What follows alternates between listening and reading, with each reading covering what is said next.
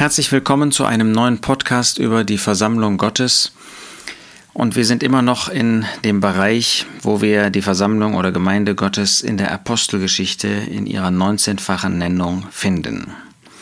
Wir sind in Apostelgeschichte 15 am Ende angekommen. Das ist dieser traurige Abschnitt, wo Paulus und Barnabas eigentlich zusammen wieder neu in die zweite Missionsreise aufbrechen wollen, um die Versammlungen zu besuchen und zu stärken, zu ermuntern, die sie zuvor schon besucht hatten und wo dann der Streit zwischen Paulus und Barnabas wegen ähm, Johannes Markus entsteht und sie sich leider trennten. Dann heißt es in Apostelgeschichte 15, Vers 40, Paulus aber erwählte sich Silas und zog aus von den Brüdern der Gnade Gottes anbefohlen. Er durchzog aber Syrien und Zilizien und befestigte die Versammlungen.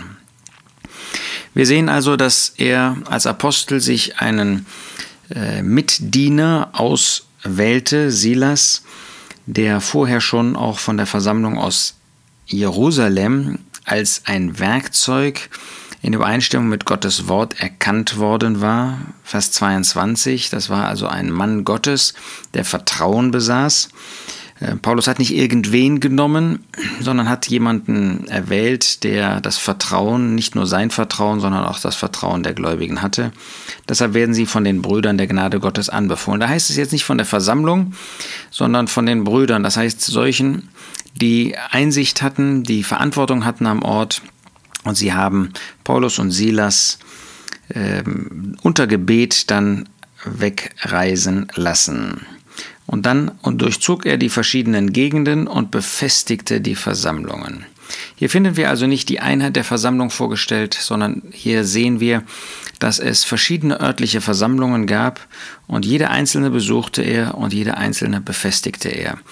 Ähm, das kann man auch nicht pauschal tun letztendlich, weil jede örtliche Versammlung, jedes örtliche Zusammenkommen hat einen eigenen moralischen Zustand, einen geistlichen Zustand, eine geistliche Reife, eine besondere Zusammensetzung von Gläubigen, einen örtlichen Charakter. Und wir dürfen dankbar sein, dass es so etwas Besonderes, so etwas Persönliches an jedem Ort gibt. Wir sind da nicht irgendwie gleichgeschaltet. Die Einheit des Geistes zu bewahren bedeutet eben nicht, dass wir alle äh, genau gleich handeln. Ja, in den Grundsätzen muss das natürlich sein. Das wäre sonst keine Einheit, sondern wäre Zweiheit, Vielfalt, Zersplitterung. Aber in der, wenn ich das mal so Kultur nennen darf, in dem örtlichen Charakter gibt es Unterschiede und diese Unterschiede bleiben bestehen. Und das ist auch überhaupt nicht tragisch. Aber jede örtliche Versammlung bedarf der Befestigung. Ähm, selbst wenn Glauben vorhanden ist, kann dieser Glauben immer befestigt werden, kann dieser Glauben weiter festgemacht werden.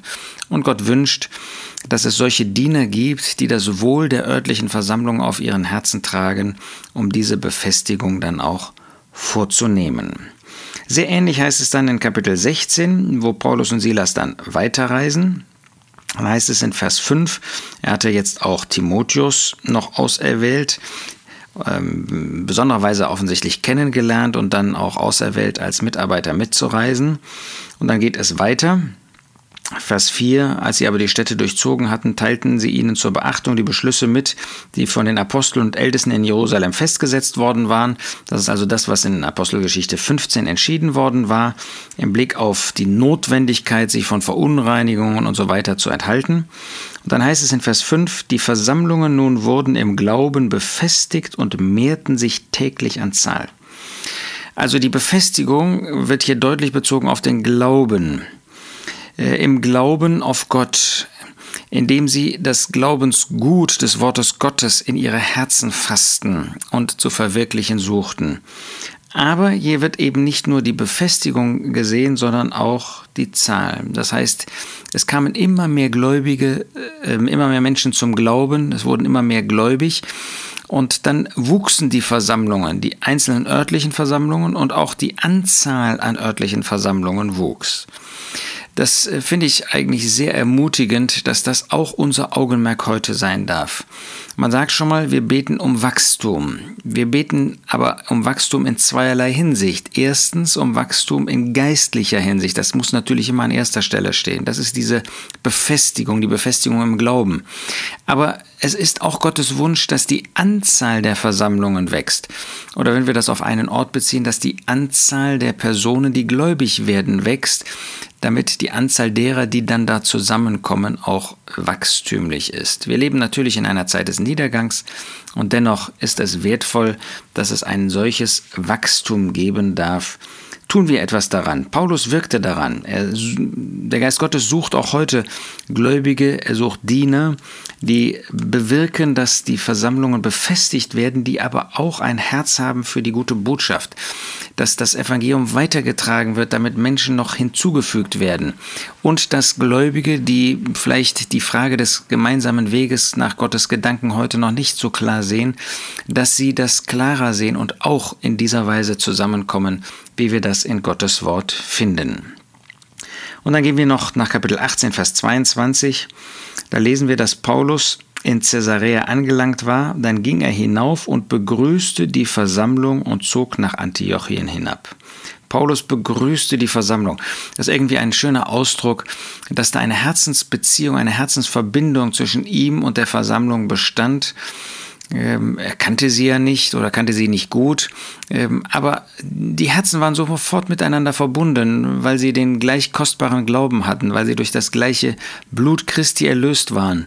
Und da ist es schön, dass Paulus nicht an der Versammlung vorbeiging. Er war doch ein Diener, er war ein Apostel. Äh, hatte er nicht eine einzigartige Stellung? Das hatte er, aber ihm war es wichtig, ihm war es wertvoll, sich auch um die einzelnen örtlichen Versammlungen zu kümmern. Er begrüßte sie. Er wollte die Versammlung sehen, nicht nur den einzelnen Gläubigen, sondern auch die Versammlung als, als solches. So wollen auch wir, wenn der Herr uns einen Dienst gegeben hat, der jetzt in der Öffentlichkeit zum Beispiel ist, wollen wir nie an den örtlichen Versammlungen vorbei handeln, sondern wollen an jedem einzelnen Ort in dieser herzlichen Verbindung, wie das möglich ist, ein solches Begrüßen kennen. Zu der Versammlung, also zu den Gläubigen an dem Ort und Versammlung haben wir gesehen, bedeutet immer, alle Gläubigen wollen diese Beziehung wählen, wollen diese örtlichen Zusammenkommen, die auf der Grundlage der Schrift zusammenkommen, wollen sie von Herzen begrüßen, wollen eine Verbindung haben, wollen uns nie irgendwie besser fühlen als so eine örtliche Versammlung, sondern wollen eben verbunden sein, uns eins machen. Wir sind Teil der Versammlung Gottes und auch Teil der Versammlung an dem Ort, wo wir uns dann befinden und dürfen diese herzliche Verbindung, diese Verbindung der Herzen in dieser Weise genießen und verwirklichen. Schenke Gott, dass dieser Friede, diese Freude, diese Beziehung auch heute von uns allen bewirkt und gesucht wird zu seiner Ehre.